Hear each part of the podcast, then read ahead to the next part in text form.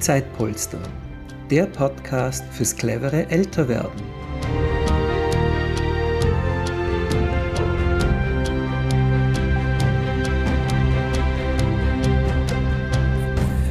Ja, herzlich willkommen zu dieser Ausgabe des Zeitpolster Podcasts. Ich darf heute Heinz Feldmann bei mir begrüßen. Heinz Feldmann ist einer der äh, Entwickler, Erfinder, Vordenker rund um das Thema gemeinschaftlich Wohnen.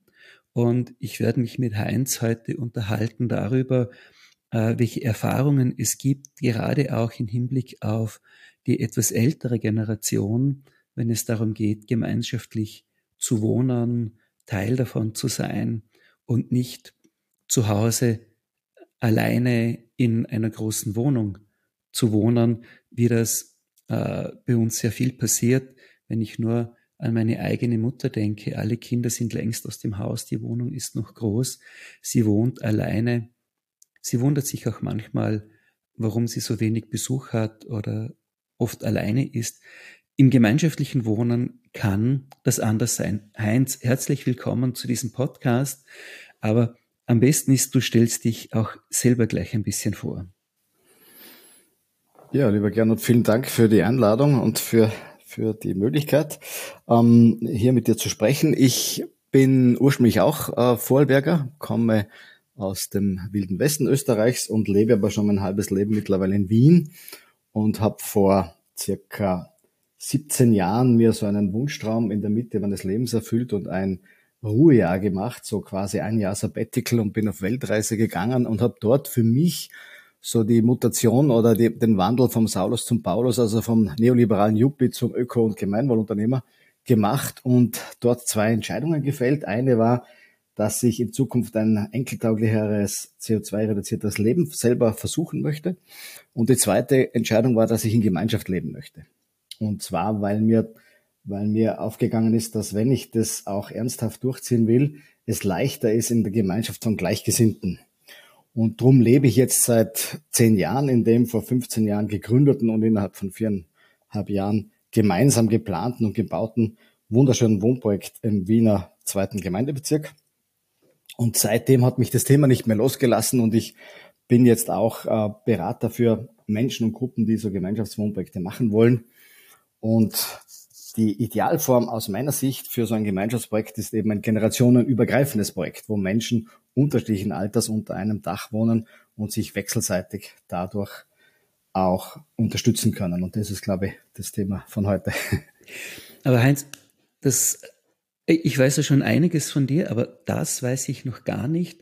Äh, erzähl, erzähl uns doch auch ein bisschen von diesem Auszeitjahr, wo du sagst, vom neoliberalen Hippie, hast du, glaube ich, gesagt, äh, zum Juppie, äh, Juppie zum, zum äh, also so vom Saulus zum Paulus. Was ist passiert? Also ich war ja, ich war ja latent immer schon etwas umweltaffin, also geprägt durch Hainburg und, und, ja, und Zwentendorf in, in Österreich und hatte schon latent so ein bisschen den Verdacht, äh, dass so wie wir das Leben uns in der ich sage jetzt mal im reichen Nordwesten der Erdhalbkugel, äh, der Erdkugel eingerichtet haben, dass wir mit unserem Lebensstil nicht nur äh, nicht nachhaltig leben, sondern unseren äh, Enkeln und Kindern und en äh, Kindeskindern einen Bärendienst erweisen, weil wir werden ihnen einen ausgelutschten, ich sage es mal, abgefuckten Planeten übergeben. Und das ist auf dieser Weltreise für mich ganz omnipräsent und ganz sichtbar geworden, dass das so ist. Und da habe ich beschlossen, ich will nicht weiter ähm, äh, daran teilhaben an dem Problem. Ich möchte versuchen, mit meinem Leben so ein, äh, ein, ein, Teil der Lösung zu sein und nicht Teil des Problems und einen kleinen Beitrag leisten.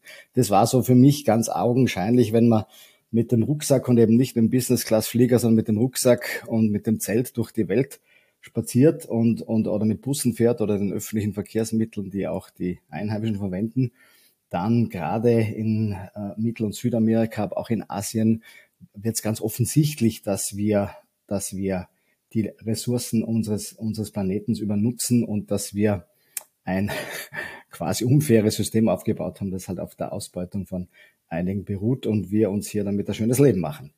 Das kann man weiter so machen, aber es wird uns selber irgendwann an den Kragen gehen, spätestens unseren Kindern. jetzt ist es äh, das eine zu sagen, das, was hier in, in Umweltagenten passiert, das müssen wir tatsächlich ändern. Und dann der Schritt zum sagen, äh, ich, ich wohne jetzt anders oder ich realisiere eine andere Vorstellung von Wohnen. Wie, wie ist denn dieser Schritt erfolgt? Also das war für mich tatsächlich ein, ein Schritt, der ohne dieses einjährige, ohne diese einjährige Auszeit, glaube ich, nicht möglich gewesen wäre. Erstens wäre ich nicht auf die Idee gekommen, zweitens hätte ich es mich nicht getraut und drittens hätte ich es mir nicht zugetraut, weil ich davor immer so das Selbstbild hatte, das äh, von mir so als Lonesome Cowboy, der ganz schlecht in Gemeinschaft oder in Gruppen funktioniert und ich brauche meinen eigenen Platz. Ich hatte eine schöne äh, äh Luxuseigentumswohnung vom Jean Nouvel gebaut mit 140 Quadratmetern für mich alleine in Wien. Äh, am, äh, zuerst noch für meinen Sohn und mich und dann für mich alleine. Und es wäre für mich unvorstellbar gewesen, in eine kleine Wohnung zu ziehen, äh, in einer Gemeinschaft mit vielen anderen, wo ich mir viele Dinge teile. Und das ist mir dann erst bei einer Reise durch, durch ähm, Alaska in einem umgebauten alten Greyhound-Bus mit 20 mir wildfremden Menschen, da habe ich so eine Reise gebucht, da war ich besonders mutig, mit so einem Overland-Tour-Anbieter. Und da war ich tatsächlich für zwei Wochen mit 20 wildfremden Menschen auf geschätzten 7,8 oder 9,4 Quadratmetern in einen Bus gepfercht. Und wir haben dort auch gemeinsam gekocht und die ganze Reise organisiert. Und mir ist irgendwann aufgegangen, dass das große Vorteile hat, dieses arbeitsteilige gemeinschaftliche Leben, weil ich musste zwar einmal in der Woche mit jemand zweiten Kü Koch Küchendienst machen und für alle kochen, aber an sechs Tagen in der Woche konnte ich mich an den gedeckten Tisch setzen und da ist mir ein Licht aufgegangen als, als alemannischer Pragmatiker. Und ich habe gemerkt, dass das für mich schon geht, wenn, wenn es mir gelingt, dass ich mein Ego ein bisschen zurückschraube. Und das versuche ich seither mehr oder weniger erfolgreich. okay, äh, sehr spannend. Jetzt aber zu, zu unserem eigentlichen Thema hier, nämlich der Frage gemeinschaftliches Wohnen. Jetzt gibt es unterschiedliche Projekte. Wir haben hier im Podcast ja auch schon eine, eine Bewohnerin des Wiener Wohnprojektes äh, vor, vor dem Mikro gehabt. Wir haben unterschiedliche Personen mit, mit unterschiedlichen Erfahrungen aus ihrem konkreten Tun vors Mikrofon geholt. Jetzt die erste Frage an dich in dem Bereich ist für mich äh, zu sagen, so Gibt es da denn unterschiedliche Beispiele, wo tatsächlich Menschen in so einem Wohnprojekt gemeinsam älter werden oder einzelne davon auch älter werden, vielleicht sogar in einer, in einer Phase, wo man sagt, da brauchen die Personen auch Betreuung und Unterstützungsleistungen. Wie, wie, wie können wir, also wenn, wenn ich mich noch nie damit beschäftigt habe, wie stelle ich mir das vor, in so einem Projekt alt zu werden? Also in einem gemeinschaftlich organisierten, generationenübergreifenden Wohnprojekt, das jetzt nicht das speziellen Fokus hat, dass es auch was eh eine Demenz-WG hat oder spezielle Pflegeeinrichtungen hat, was üblicherweise nicht der Fall ist, sondern vielleicht irgendwann dazukommt. Aber in so einem klassischen Setting ist es so, dass man grundsätzlich wenn das auch der Ziel ist, ökologisch und nachhaltig zu leben, dass man grundsätzlich versucht, den individuellen Wohnraum, äh, den Quadratmeterverbrauch zu reduzieren. Das heißt, ähm, ich bin von meinen 140 Quadratmetern auf 44 Quadratmetern äh, geschrumpft und habe in den 44 Quadratmetern auch noch meine Firma. Also ich habe das drastisch reduziert. Gleichzeitig habe ich sehr viele Möglichkeiten in Gemeinschaftsflächen, die viele äh, äh, Funktionen meines Alltags outzusourcen. Das heißt, es gibt eine große Gemeinschaftsküche. Wenn ich ein Fest mit Freunden mache, dann kann ich die reservieren und kann dort mit 20, 30 Leuten kochen und, und, und feiern. Aber in meiner kleinen Wohnung kann ich das vielleicht für drei oder vier Leute machen, weil mehr Geschirr und Küche habe ich nicht. Wenn ich, äh, ähm, wenn ich kleine Kinder hätte, dann würden die Kinder äh, den ganzen Tag das Haus bespielen und haben einen eigenen Kinderspielraum, brauche ich nicht so große Kinderzimmer. Ähm, ich brauche keine 30 Quadratlaufmeter Bücherregale für alle meine Bücher, die gebe ich in die Gemeinschaftsbibliothek. Ich brauche auch kein Gästezimmer, weil es gibt Gästezimmer, die man buchen kann. Also all diese Dinge sind dazu gedacht, dass man einerseits in Fülle leben kann, weil es all diese Möglichkeiten gibt und gleichzeitig den individuellen und auch den gemeinsamen Ressourcen und auch Quadratmeterverbrauch zu reduzieren. Für den Preis des Aushandelns. Das heißt, ich kann nicht einfach, wenn jetzt ein paar Leute zu mir auf Besuch kommen und wir haben Lust in die Sauna zu gehen, kann ich nicht einfach gehen. Ich muss zuerst schauen, ist die Sauna frei? Wenn die nicht frei ist, dann schaue ich, wer hat die gebucht. Dann kann ich den anrufen und sagen, du, ich würde mit zwei Freunden gerne in die Sauna gehen, können wir gemeinsam oder vor euch oder nach euch. Also das heißt, es ist, es ist nicht einfach so wie in einem Hotel, wo man diese, diese Leistungen einfach bei der Rezeption bestellt, sondern es ist so, dass man selber die Rezeption ist und, und, und selber auch die Hausverwaltung ist und das machen muss. Das ist das Grundsetting. Und okay, jetzt zu deiner Frage, das heißt, das ist das so für, das ist so für alle, oder? Zu sagen, äh, das betrifft einmal alle, ob ich, ich habe vielleicht eine Familie, kleine Kinder, äh, und das Grundprinzip ist in dem Fall zu sagen, das, was ich individuell oder für meine Familie brauche, das ist ein bisschen reduzierter. Dafür habe ich viele andere Möglichkeiten. Ich habe einen gemeinschaftlichen Keller. Äh, ich, ich kann eben wie du, ich kenne das bei euch im Wien-Projekt, äh, im Wohnprojekt in Wien, äh, war ich total beeindruckt, diese gemeinsame Bibliothek mit schönen Ohrensessel drin, wo man sich Dinge oder einfach Bücher rausziehen kann und lesen kann. Dafür gebe ich meine Bücher auch da hinein. Da wird es so ganz plastisch. Und wie, wie ist es das mit dem, mit dem Gemeinschaftlichen, mit dem Zusammen? Äh, eben wenn ich Unterstützung brauche, wenn ich vielleicht auch älter werde. Genau, da, da, da, darauf würde ich jetzt noch gern kommen. drum, drum die lange Einleitung. Also Menschen bei uns, wir haben, wir haben äh, Leute derzeit bis circa 80 Jahre äh, bei uns im Wohnprojekt, die sind alle noch einigermaßen fit. Also es gab natürlich schon Krankheitsfälle und, und, und natürlich in Corona-Zeiten äh, sind, sind einige auch länger bettlägerig gewesen. Und in diesen Fällen, wie zum Beispiel bei der Corona-Pandemie, war es dann so, dass halt die, die, die, die in der eigenen Wohnung im Bett oder in Quarantäne waren, haben dann von der Gemeinschaftsküche, von den Nachbarn das Essen vor die Tür gestellt bekommen. Ähm, äh, andere, eine andere Pensionistin im Haus, die macht, die macht regelmäßig Kinderbuchlesungen in der Bibliothek. Ähm, und wenn, wenn jemand jetzt nicht einkaufen gehen kann, kann man, kann man das gemeinsam organisieren. Obendrein haben wir auch noch eine Food Corp, wo wir viele äh, Lebensmittel selber im Haus haben. Also es gibt Möglichkeiten, sich im Alltag zu unterstützen. Das passiert auch. Und das organisieren die Menschen untereinander auch, ohne dass jetzt die Gemeinschaft das offiziell machen muss. Aber was wir nicht, was wir derzeit nicht haben, ist ein, ein Pflegeangebot. Und das ist auch etwas, was was oft äh, äh, eine Gemeinschaft überfordern würde. Wenn jetzt jemand tatsächlich äh, länger pflegebedürftig ist, dann würde das den Rahmen der Nachbarschaftshilfe sprengen. Aber dann könnte die Gemeinschaft natürlich überlegen, dass man eines der, der Gästezimmer oder ein frei werdendes Apartment reserviert für, für Pflegekräfte und dann Profi-Pflegekräfte engagiert, um die Pflege im Haus sicherzustellen. Das ist eine Möglichkeit, die es in einem Gemeinschaftsprojekt gibt.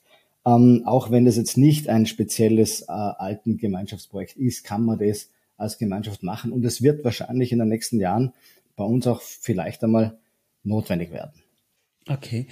Äh, du, jetzt kennst du ja sehr viele verschiedene Wohnprojekte. Fällt dir, fällt dir eines ein, wo das schon mehr Thema ist? Also mehr Thema ist es natürlich bei Projekten, die schon in die schon länger in die Jahre gekommen sind. Unseres gibt's jetzt seit zehn Jahren. Also wir sind vor zehn Jahren eingezogen, haben vor 15 Jahren begonnen zu planen. Ähm, und wir hatten ja den, den Plan von Anfang an, die Altersdurchmischung der Bewohnerinnen ungefähr so nach, nach der Durchschnittsverteilung in der österreichischen Bevölkerung nachzubauen, also diese gausche Altersverteilungskurve nachzubauen, damit wir eben nicht in die Falle gehen, wie viele klassische Genossenschaftswohnprojekte aus dem letzten Jahrhundert, wo dann alle einziehen, Anfang 30 mit kleinen Kindern, nach 20 Jahren sind die Kinder aus dem Haus, nach 30 Jahren aus der Altersheim. Äh, das wollten wir nicht. Wir wollten also ein lebendiges, generationenübergreifendes Projekt, das auch weiter generationenübergreifend bleibt. Das heißt, wenn jetzt ältere Menschen raussterben, können wieder Jüngere nachziehen. Das heißt auch, dass wir frei werdende Wohnungen äh, jetzt wieder jung nachbesetzen, um diese Durchmischung sicherzustellen. Also das ist einmal grundsätzlich also das heißt, Projekt. Das heißt, aber es ihr gibt selber, Projekte, die sind schon mehr. Ja. Das heißt so, ihr selber simuliert eigentlich ein kleines Dorf, das man sich so vorstellen kann. Da funktioniert die Nachbarschaftshilfe und die gegenseitige Unterstützung so im Alltag, wie man, wie man sich das so landläufig vorstellt. Das simuliert ihr eigentlich bei euch im Haus selber. Ja, es gibt ja auch das Buch von meiner Nachbarin, äh, das nennt sich Siebenstockdorf, die also unser Wohnprojekt beschreibt. Das beschreibt es ganz gut. Ähm, der Unterschied ist zum, zum klassischen Dorf ist, das äh, nennt sich quasi im Fachjargon intentionale Gemeinschaft, also intentional community. Das heißt, du wirst nicht in das Dorf hineingeboren und äh, schmeckst, sondern du suchst da die Gemeinschaft oder die Nachbarinnen am Anfang selber aus. Und wir suchen uns auch die Menschen aus, die nachziehen, wenn eine Wohnung frei wird. Das hat natürlich Vor- und Nachteile, aber den Vorteil eben, dass wir das Gefühl haben, wir können die Durchmischung und die, und die, und die Diversität einigermaßen herstellen, die wir uns wünschen für das Projekt. Und da ist ein wichtiges Kriterium natürlich die Altersdurchmischung, aber nicht das einzige. Jetzt ist es so, äh, nochmal zu deiner Frage zurückzukommen, die habe ich noch nicht beantwortet, nämlich wie es bei anderen Projekten ist. Also es gibt ältere Projekte, die es schon länger gibt, äh, auch in Österreich, zum Beispiel die Sargfabrik in Wien, aber auch die ersten Brotprojekte in Wien. Und die haben, die haben durchaus schon das Thema mitunter, dass sie sagen, okay, jetzt brauchen wir aber Pflegekräfte und wie gehen wir damit um, so dass man idealerweise, wenn man jetzt nicht Pflege, Pflegefall der obersten schwierigsten Kategorie wird, dass man idealerweise in der Gemeinschaft alt werden kann und leben kann bis zum Lebensende. Und es gibt ein Projekt oder eine Gruppe, die jetzt ein Projekt startet, die genau dieses Thema als Hauptthema äh, auf die Fahne geschrieben hat. Die kennst du wahrscheinlich, die WOAL, Wohnen ohne Alterslimit heißen die. Und die haben speziell dafür ein Konzept gemacht, äh, um, um quasi auch wirklich im Pflegefall bis zum bis zum Ende im Gemeinschaftsprojekt leben zu können. Das ist aber speziell dafür ausgelegt und dann nicht notwendigerweise mehr Generationen, sondern das ist dann halt so vielleicht so 50 plus, 50 bis 90 oder 100 ist dann so die, die Idee bei solchen Projekten. Mhm. Okay. kannst du uns darüber noch ein bisschen mehr sagen, wie, wie die sich das vorstellen? Also die stellen sich das so vor, dass sie gewisse Größe brauchen, um genügend kritische Masse zu haben, um tatsächlich auch sowas wie einen Pflegestützpunkt mit zu organisieren und mit zu finanzieren. Also ist von vornherein mitgedacht. Und in so einem Projekt wie bei uns, wo es eben, äh, wo das nicht das Hauptfokus ist, das Leben im Alter, sondern der Hauptfokus ist das Mehrgenerationenwohnen, da kann das jetzt in den nächsten Jahren, könnte es der Fall werden, wenn eine von unseren oder einer von unseren älteren MitbewohnerInnen äh, pflegebedürftig wird, dann könnte es sein, dass wir sagen, okay, wenn das gewünscht ist, schauen wir, dass wir äh, das ermöglichen, dass, es, dass Pflegekräfte ins Haus kommen und hier auch vielleicht auch wohnen können und wir das organisieren. Aber das ist, das wäre sozusagen nur aus, äh, wenn, die, wenn der Bedarf da ist, bei uns angedacht oder möglich. Und in dem Konzept WOAL ist es ein zentraler Punkt des gesamten Konzepts, dass man eben auch mit Pflegebedarf im Projekt auf jeden Fall leben kann und dass es von vornherein mit eingeplant ist. Mhm. Finde ich total spannend, äh, weil ich glaube, wir werden ja uns für die Zukunft einige Lösungen erfinden müssen, wie, wie wir das Problem lösen, weil der Anteil der Menschen, die alleine in einer großen Wohnung, im ganzen Haus wohnen, äh, sehr einsam sind, total zunehmen wird und gleichzeitig wir ja wissen, dass das mit der Organisation der Pflege nicht ganz so einfach ist und und das eher auch noch schwieriger werden wird. Äh, in, den meisten Fällen ist es aber so, dass Menschen Pflege erst sehr spät brauchen. Davor braucht man eigentlich oft Unterstützung. Man kann nicht mehr einkaufen gehen. Äh, man braucht Unterstützung, wenn man zum Arzt fahren muss. Das sind oft einmal, ich sage jetzt mal, ein, ein, ein paar wenige Stunden in der Woche, wo man braucht, Formen von, von Alltagsunterstützung, weil man manches eben im Alter vielleicht oder krankheitsbedingt auch früher nicht mehr selber tun kann. Äh, hast du da so äh, neben den Erfahrungen in eurem Projekt aus anderen Projekten äh, schon Einblick wie, wie das gehandhabt wird oder wie sich das entwickelt. Ich bin so ein bisschen, du merkst schon, auf der Suche nach, wie tun denn andere damit und welche Antworten könnten denn da entstehen? Ja, also ich, ich ähm, dies, diese quasi Nachbarschaftshilfe und, und Hilfe für, für, für den etwas erschwerten Lebensvollzug, wenn man noch keinen Pflegebedarf hat, das kann, das können gute Gemeinschaftsprojekte sehr wohl bieten und das passiert auch, auch, auch bei uns und auch in anderen Projekten. Das ist sehr selten formal organisiert. Wir hatten ja beim, beim während der Planungs- und Bauphase in unserem Projekt selber so eine, eine, eine stundenbasierte Komplementärwährung eingeführt, dass wir die Eigenleistung, die wir alle auch äh, unterschrieben haben, erbringen zu wollen, um das gemeinschaftliche Wohnprojekt ähm, zu realisieren. wir, das haben wir damals auch quasi als Komplementärwährungsstunden verbucht und damit können, hätte man können auch theoretisch solche Dinge äh, finanzieren oder oder oder oder abgelten. Das, wir haben das aber äh, im 2018 dann aufgegeben, nachdem wir schon ein paar Jahre dort gewohnt haben, was den Leuten zu mühsam geworden ist. also mit dem Stundenschreiben zu mühsam geworden ist. Und wir diskutieren gerade, ob wir es wieder einführen, aber das ist, das ist gerade im, im, im Prozess. Sowas könnte man natürlich über so ein, ein, ein Zeitkontensystem, oder denke ich jetzt an, an, an an, an, an euer System äh, natürlich auch äh, äh, organisieren und abbilden. Ich kenne aber kein Projekt, wo die das äh, quasi so strukturiert machen. Okay. Ja, aber das heißt doch, wenn es, wenn es das gibt und wenn das in der Praxis funktioniert, sind das eher Ansätze tatsächlich, wie wir es einfach kennen aus der Nachbarschaftshilfe. Man kennt sich, man weiß dann voneinander. Äh, tut man sich da leichter, um Hilfe zu bitten wie sonst? Das glaube ich unbedingt, ja. Also die, die ähm, natürlich gibt's gibt's Menschen, die, die trotzdem äh, sich schwer tun, anderen Hilfe zu bitten, auch in Gemeinschaftsprojekten. Aber die Hürde ist, ist viel niedriger, weil die Menschen so einem Projekt ja schon sehr viel gemeinsam gemacht haben und es gewohnt sind, dass man sich wechselseitig hilft und unterstützt. Äh, und daher ist die Hürde auf jeden Fall geringer oder niedriger, jemanden zu fragen oder zu bitten.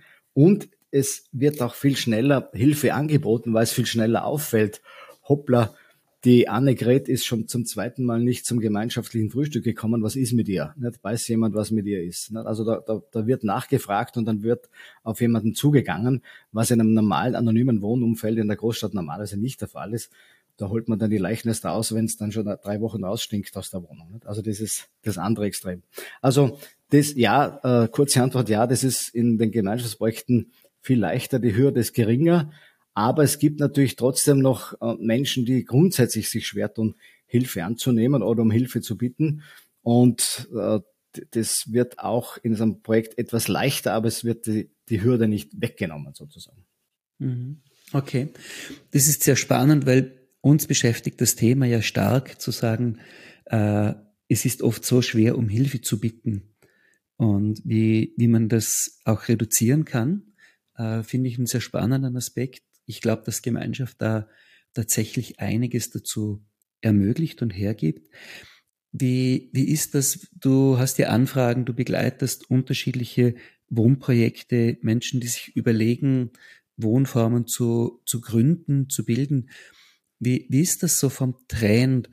Wird dieses Thema Leben ins Alter hinein, sich gegenseitig im Alter dann auch zu unterstützen und zu begleiten.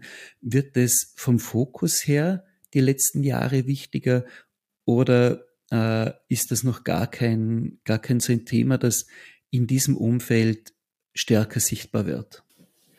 Äh, ja, also ähm, das, wird, das wird auf jeden Fall spürbar in den letzten Jahren. Insgesamt beobachte ich so eine Art Mikroboom für gemeinschaftliche Wohnprojekte. Ich glaube nicht, dass es ein Massenphänomen ist oder wird, weil es braucht auch eine gewisse, es ist nicht für jeden Mensch geeignet, so ein Gemeinschaftswohnprojekt, weil es nicht nur das schöne Wohnen äh, ist und, und alles super, sondern es ist natürlich auch, sind auch Preise zu zahlen, äh, also nicht nur monetäre Preise, sondern auch äh, ideelle. Man muss in der Lage sein und bereit sein, sich miteinander zusammensetzen, auseinandersetzen. Man muss auch bereit sein, gemeinsam Entscheidungen zu fällen. Das ist alles nicht, nicht immer ganz easy.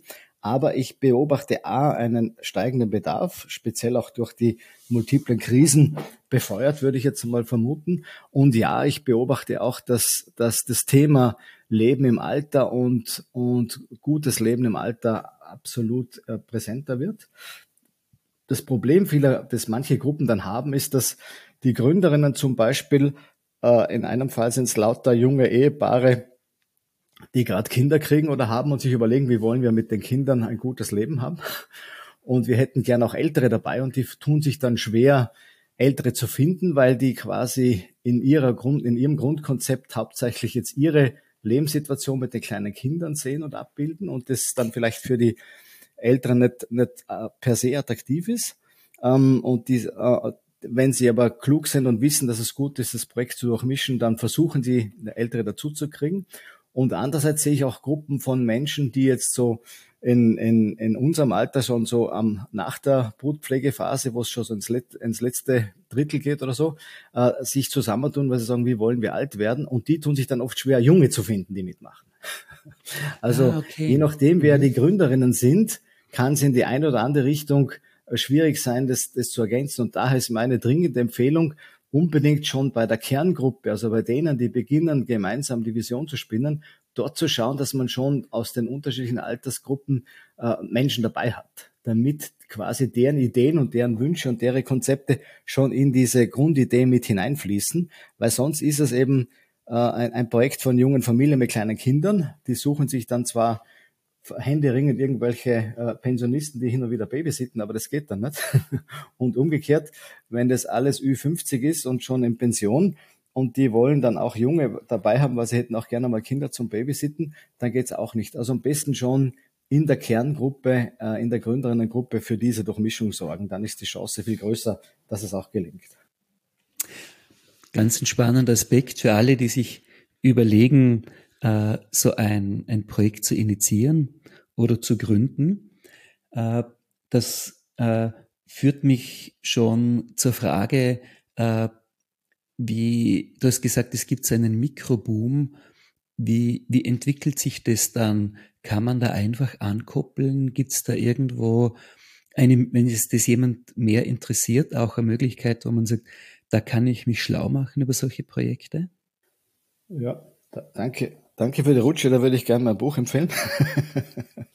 ähm, ich habe ich hab die Erfahrungen des, aus, den, aus den Projekten ähm, in einer zweijährigen Arbeit in ein Praxishandbuch zusammengeschrieben. Das ist letztes Jahr beim Ökom Verlag in München erschienen. Das heißt Praxishandbuch Leben in Gemeinschaft.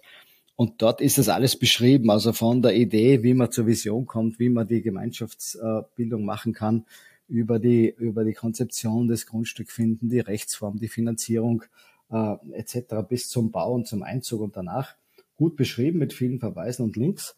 Und äh, ich glaube, du bist so nett und, und, und tust den, den Link zum Buch dann auch noch in die, in die Show Notes. Dann können die Hörerinnen, wenn es interessiert, sich das anschauen. Ja, auf jeden Fall total gerne. Ich kann das Buch sehr empfehlen.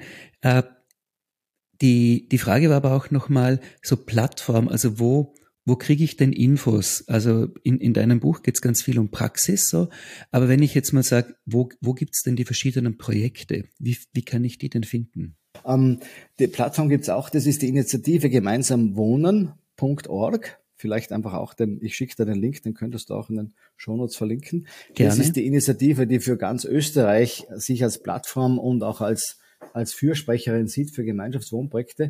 Und dort kann man einerseits sich auch viele Infos äh, holen, die haben gute Informationen. Ich bin dort auch Mitglied und habe zeitlang im ehrenamtlichen Vorstand mitgearbeitet und kenne ich die Arbeit gut und kann die sehr schätzen.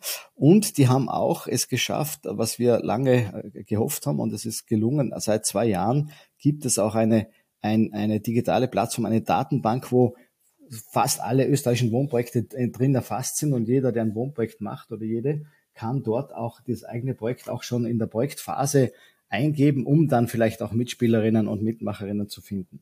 Also Initiative gemeinsam bauen und wohnen.org ist eine super Informationsquelle und die haben auch einen sehr guten Newsletter, wo man auch erfährt, wenn irgendwo Wohnungen frei sind oder wenn es wenn's, wenn's Veranstaltungen gibt, die, die in der Szene sind. Ähm, und das ist, äh, ist also sehr wertvoll, sich da auch in den Newsletter einzuklinken. Und wenn jemand von den Hörerinnen auf LinkedIn ist, ich habe auch einen LinkedIn-Account, wo ich auch diese Informationen speziell über Veranstaltungen, allerdings nicht nur für Österreich, sondern für Österreich, Deutschland und die Schweiz Informationen weitergebe. Auch wenn jemand etwas weiß, gerne mich schicken und ich werde es dann über meinen LinkedIn-Kanal posten, damit Leute, die sich für die Szene interessieren und was sich tut, im deutschsprachigen Europa können das dort auch Infos bekommen. Wunderbar. Heinz, das führt mich zur, zur Abschlussfrage. Wir haben so eine Frage, die, die stellen wir allen unseren Podcast-Gästen immer. Und die Frage ist, ich hoffe, es klappt dann auch mit der Verbindung gut, dass du sie hörst. Was zählt im Leben? Na, das im Leben zählt, ähm, würde ich sagen, dass ich, wenn ich bei meiner er eigenen Beerdigung dabei wäre, dass ich sagen kann, ja, war ein guter Versuch. Okay. Ja, sehr spannende Perspektive. Wir hatten ja einen Podcast, der sich damit beschäftigt, die eigene Grabrede vorzubereiten. Äh, Finde ich spannend, diesen Link hier auch nochmal. Äh, Heinz, vielen, vielen Dank äh, für diese Einblicke in die Welt des gemeinschaftlichen Lebens und, und auch des Älterwerdens in so Gemeinschaftsprojekten. Ich wünsche dir alles Gute und vielleicht hören wir uns ja wieder mal in diesem Podcast. Super, vielen Dank. Danke fürs Zuhören. Wir freuen uns, wenn Sie diesen Podcast teilen und empfehlen. Es gibt noch keine Zeitpolstergruppe in Ihrer Umgebung? Gründen Sie doch eine. Alle Infos dazu unter www.zeitpolster.com.